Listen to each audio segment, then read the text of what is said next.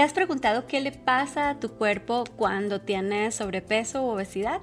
Pues en este episodio de Gel Café vamos a platicar a detalle de todo lo que sucede con tu salud cuando estás en esta condición. Pero también les vamos a contar qué hacer, por dónde empezar y cómo sí se puede tener un estilo de vida más saludable. Health Café, la salud en el spotlight a través de la voz de los expertos. Fer, me gusta mucho que nos hayamos tomado este espacio para responderle a todos los que nos escriben acerca de la obesidad, porque hemos hablado de eso en muchísimos episodios asociado al cáncer, pero asociado al infarto, pero asociado a un montón de cosas malas para la salud y pareciera que estamos como en un escenario de gordofobia, ¿no? Entonces, qué bueno que podemos para todos los que nos escriben responder las dudas sobre la obesidad. Entonces, arranquémonos. ¿Por qué la obesidad sí es un problema.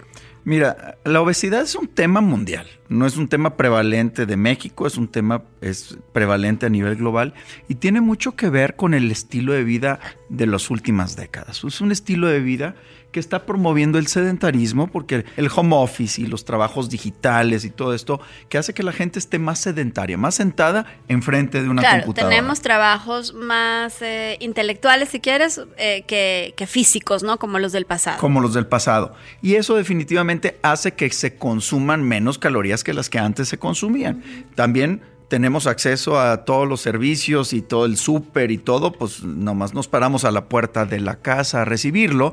Y además se está promoviendo una nutrición alta en contenido calórico. Es una, es una, una, dieta calórica hoy, con alto contenido de carbohidratos, con alto contenido de grasas, muchas grasas trans, porque son muchas cosas que hacen en cocinas industrializadas y que vienen hoy a nuestra mesa de manera muy sencilla, muy fácil. Entonces, sedentarismo más una alimentación con alto contenido calórico muy accesible es parte de este fenómeno global hoy. Ok, pero a ver, yo voy a regresar a que nos expliques qué es contenido calórico y eso, porque tú, como los médicos, luego nos hablas y, los demás mortales no entendemos bien. Pero antes de ir a eso, creo que es importante hablarle a toda la audiencia de por qué es tan grave en el caso de México. Estamos hablando de que el 70% de la población tiene algún nivel de obesidad. Mira, el nivel de obesidad se mide por eh, la, cantidad de grasa que una persona acumula. Definitivamente es asociación de sobrepeso por grasa. ¿ok?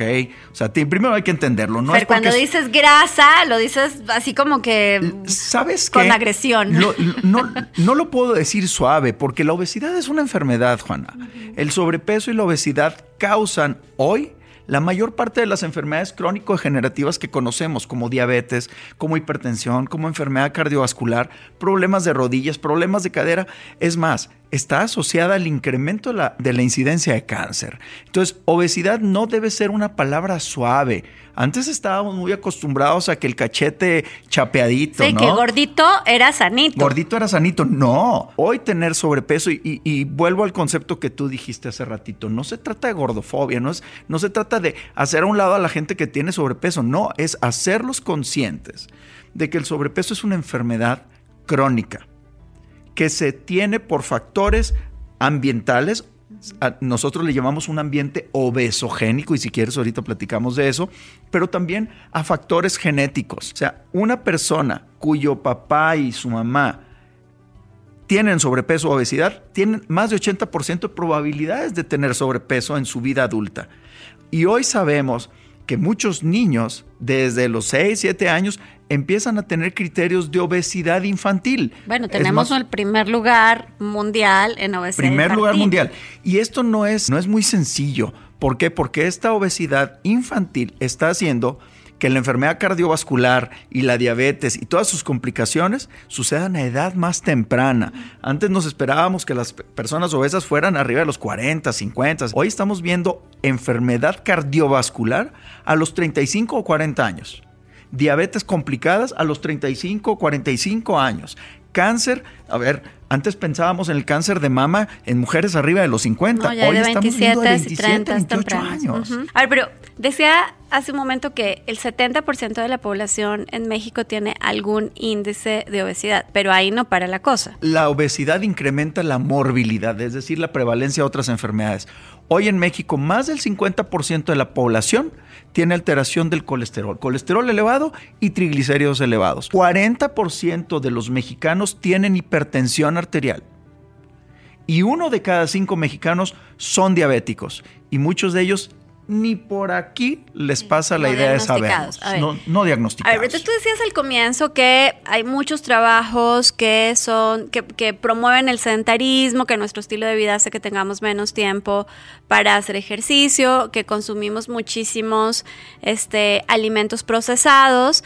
Y porque además gordo no significa bien alimentado. A ver, no, definitivamente. Tenemos, tenemos gente con obesidad desnutrida. A ver, toda la gente que tiene sobrepeso o obesidad, por definición, tiene un cierto nivel de desnutrición. Ojo, ese es un concepto importante. Antes decíamos, las personas desnutridas son aquellas de bajo peso. No, las personas con sobrepeso también son personas con una alteración de la nutrición igual y no es el concepto común de desnutrición, pero es definitivamente una alteración nutricional tener sobrepeso u obesidad. Ok, y también decías en alguno de los episodios que el sobrepeso disminuye la masa muscular. Ese es un punto muy importante.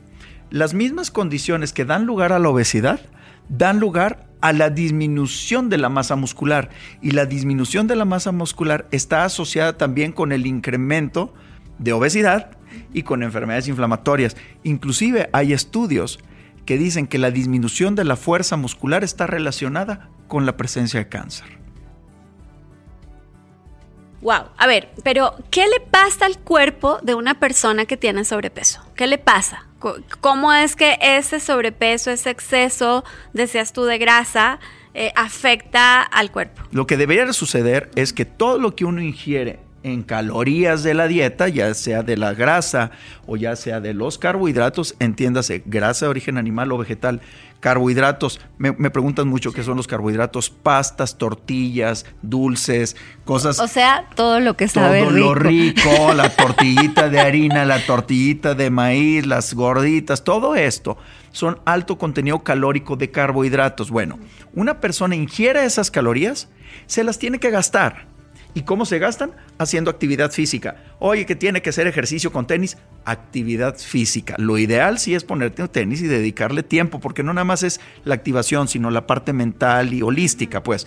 Pero lo que uno ingiere, hay que gastarlo. Entonces, si uno ingiere muchas calorías de cualquiera de estas fuentes y no las gasta, va a tener un balance positivo, que en este término no es bueno es positivo, que quiere decir que se va a ir quedando con grasa. ¿Por qué?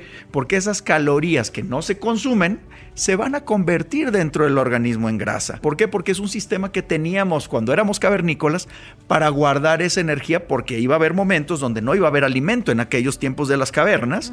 Entonces los hombres y las mujeres acumulaban esa grasa. Hoy ya no tenemos ese nivel de estrés. ¿Sí? Y entonces todas esas grasas se acumulan y como no tenemos que ir corriendo detrás del antílope para cazarlo, del jabalí, del jabalí para comerlo, pues hoy lo tenemos mm, haciendo una llamada telefónica, entonces esa grasa se acumula. Y luego esto promueve un estado inflamatorio en el organismo. Ok, entonces va. Yo quiero entender qué le pasa a un cuerpo que tiene sobrepeso. Entonces, uno, está inflamado. Está inflamado crónicamente. ¿Qué significa que está inflamado crónicamente? ¿Cuáles son los efectos sobre la salud? Los efectos que tiene esta inflamación crónica es que hace que el sistema inmunológico se deprima. Y entonces te expone a más infecciones. O sea, nos enfermamos con más frecuencia debido a esta inflamación por exceso calórico. Así, o sea, la, obesidad tiene efectos directos sobre la inmunidad. Mucha gente dice, oye, dame algo para reforzar las, las defensas. No, necesitamos bajar de peso para reforzar las defensas. Segundo, estos mecanismos inflamatorios hacen alteraciones metabólicas que promueven diabetes. Elevación del azúcar crónicamente en la sangre y eso hace que las arterias se hagan más chiquitas, más duras y más rígidas. Y eso condiciona que el corazón batalle más para expulsar la sangre. Y eso lleva a que el corazón crezca. Y eso se llama hipertrofia y la hipertrofia da lugar a falla cardíaca. Y además, tener arterias tapadas da lugar a angina de pecho y riesgo de infarto. Claro, y luego tenemos primera causa de muerte en mexicanos y mexicanas en la enfermedad cardiovascular.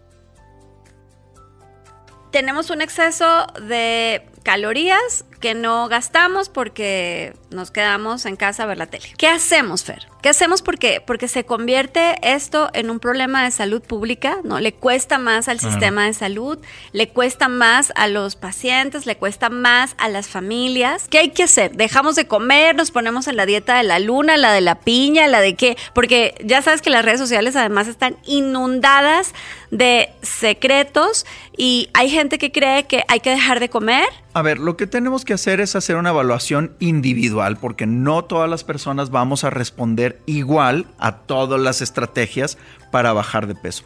Lo que sí es cierto es que debe haber dos ideas fundamentales. Una, tener una ingesta controlada de calorías. Es decir, si yo estoy haciendo un nivel de actividad físico marginal, estoy mucho sentado, tengo que cuidar mucho la cantidad de calorías. Para, para tener eso claro, ¿cuánto tiempo tendríamos que hacer ejercicio a la semana? Está descrito que por lo menos 300 minutos a la semana distribuidos como quieras son suficientes para mantener un balance correcto. Ahora, no todo el mundo ni tiene tiempo ni tiene la, no, pero es que la habilidad. 300 minutos a la semana, porque además hay que descansar un día, aunque sea, ¿no? Este, 300 minutos significa que habría que hacer rutinas de 50 minutos al Seis- día seis durante días. seis días. Lo que pasa es que hay que buscar lograr ese fin. Pero hay que hacerlo de manera gradual. O sea, no, pues si yo nunca he hecho ejercicio, no puedo empezar con 50 minutos. Claro. Tengo que empezar con 15. Pero empiecen. Y, pero empiecen, hay que empezar a mover las piernas, mover los brazos para empezar con temas de movilidad, por lo menos, y progresivamente incrementar la Ahí te otra pregunta. La gente que hace ejercicio solo el fin de semana. Mira, es bueno para la movilidad y para pues la paz mental, pero eso no sirve para bajar de peso. Entonces, decía hace ratito, una parte es la ingesta de las calorías y la otra es consumirnos esas calorías con la actividad Yo física. les voy a contar una cosa que hago. A mí me encanta hacer ejercicio y lo hago en la mañana. Normalmente, muchos amigos que conozco y amigas, el domingo descansa porque el domingo es el día de descansar. Y yo prefiero el sábado y el domingo que tengo más tiempo, siempre hacer ejercicio, incluso un poquito más, porque seguro siempre durante la semana tengo un viaje, una reunión o un día que se me hizo Que no tarde, vas a que ya poder, pude. claro. Entonces, más bien ese día de descanso o dos están en la semana asociados a actividades del trabajo. Aquí lo importante es que convirtamos tanto la nutrición balanceada como el ejercicio en un hábito de vida.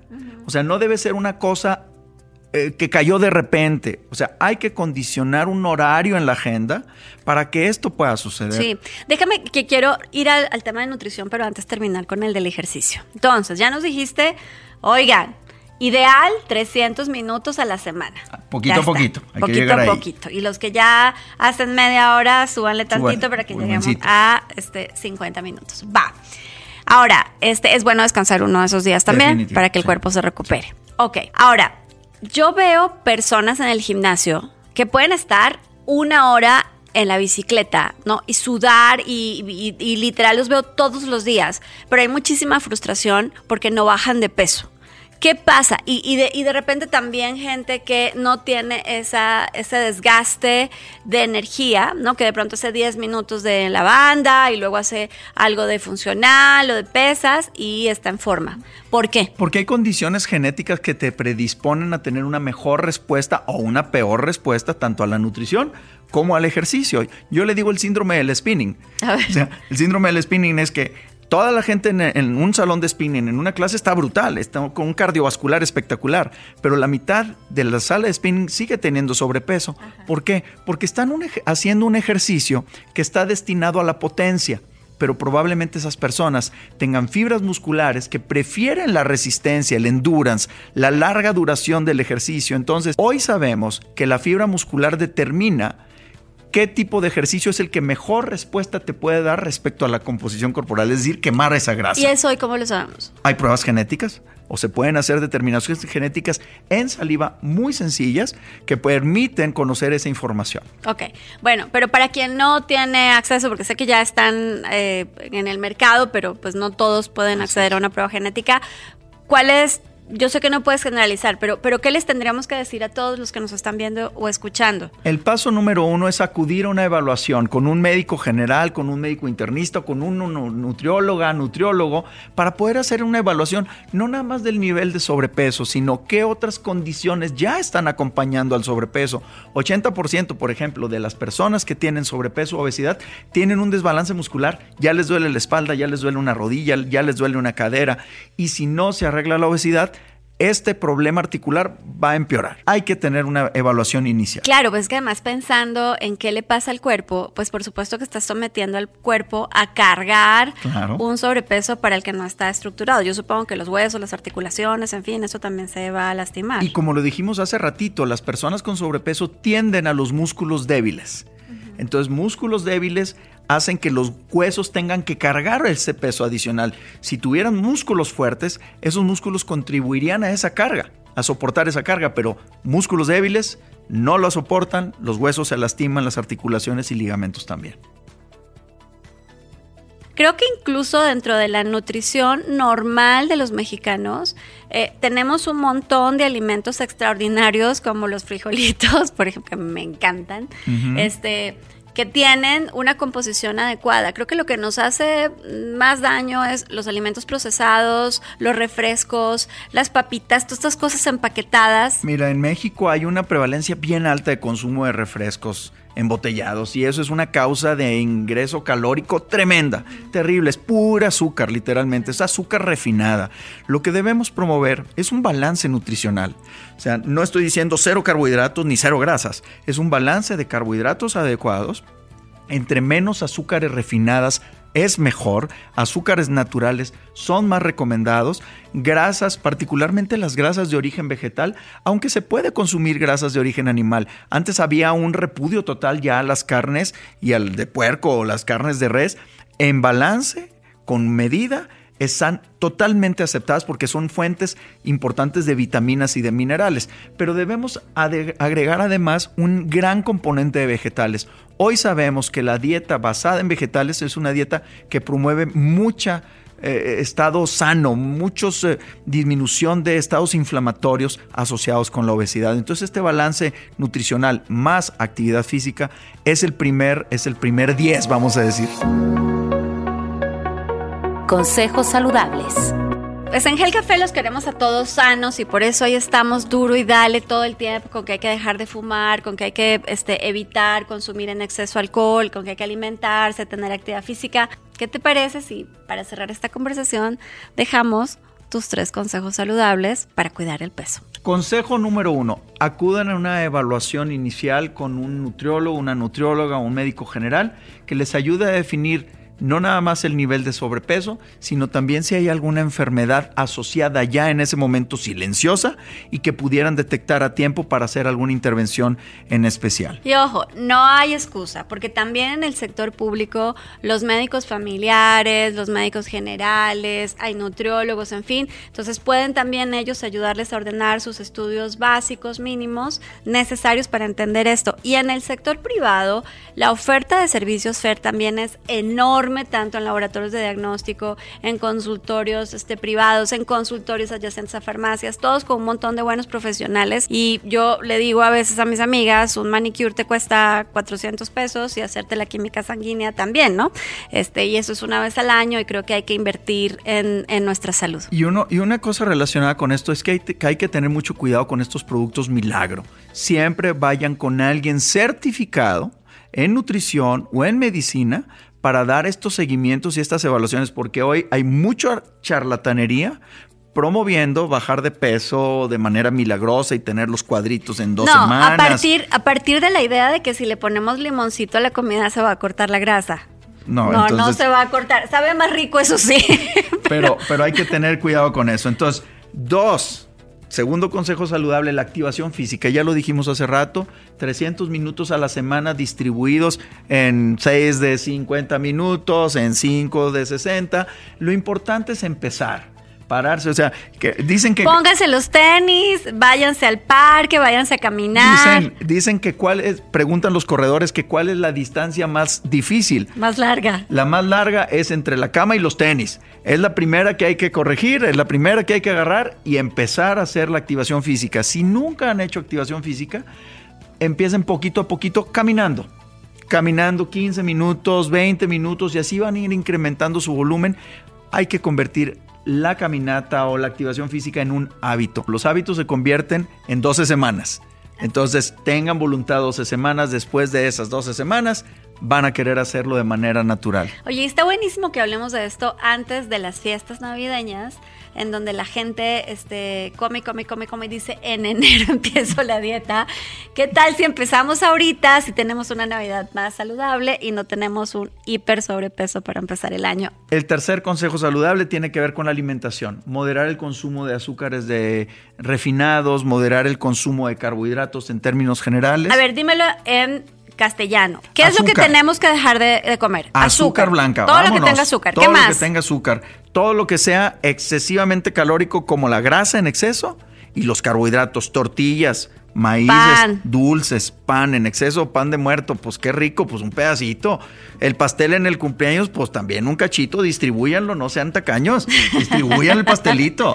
Ok, ¿y qué tenemos que sumar a la alimentación? La dieta basada en plantas. O sea, los vegetales, México es un país que produce gran cantidad de vegetales. Hay que consumir más vegetales hojas verdes, eh, granos. Los granos son sumamente importantes para intentar disminuir el riesgo, por ejemplo, de la prevalencia del cáncer de colon. La fibra es muy importante y un alto consumo de agua. Hay gente que come mucho, que le gusta comer mucho. Tómense un vaso grande de agua antes de empezar a comer. Y eso va a ayudar a que la cantidad de comida que coman, que tengan, también sea un poquito menor. Entonces, hay muchas tricks, muchos trucos para intentar tener un mejor balance. Aquí lo importante es convencerse de que el sobrepeso y obesidad son una enfermedad, que hay que atacarla. Si queremos durarle a nuestras familias, a nuestros hijos, a nuestra gente, hay que estar en buen buena composición corporal en buen peso. Así es, que es una enfermedad y que está asociado a otras enfermedades complicadas, dolorosas, difíciles y costosas. Así que es hasta una buena idea económica cuidarse, ejercitarse y comer bien. Espero que este episodio de Gel Café haya despejado dudas y sobre todo los motive para empezar a cuidar mejor su salud y su peso. ¿Dónde te pueden encontrar si tienen dudas? A mí me encuentran en arroba fcastillejamd. Y a mí en arroba Juana Desde la plataforma que sea que nos estén viendo o escuchando, denle like, suscríbanse y cuéntenos de qué quieren que platiquemos aquí en Gel Café. Y recuerden que están todos los episodios en el canal de YouTube de Expansión. Búsquenlos, escúchenlos, interésense, compartan que el conocimiento también es una forma de cuidar nuestra salud. Esto fue Health Café, la salud en el spotlight a través de la voz de los expertos. Un podcast de Grupo Expansión.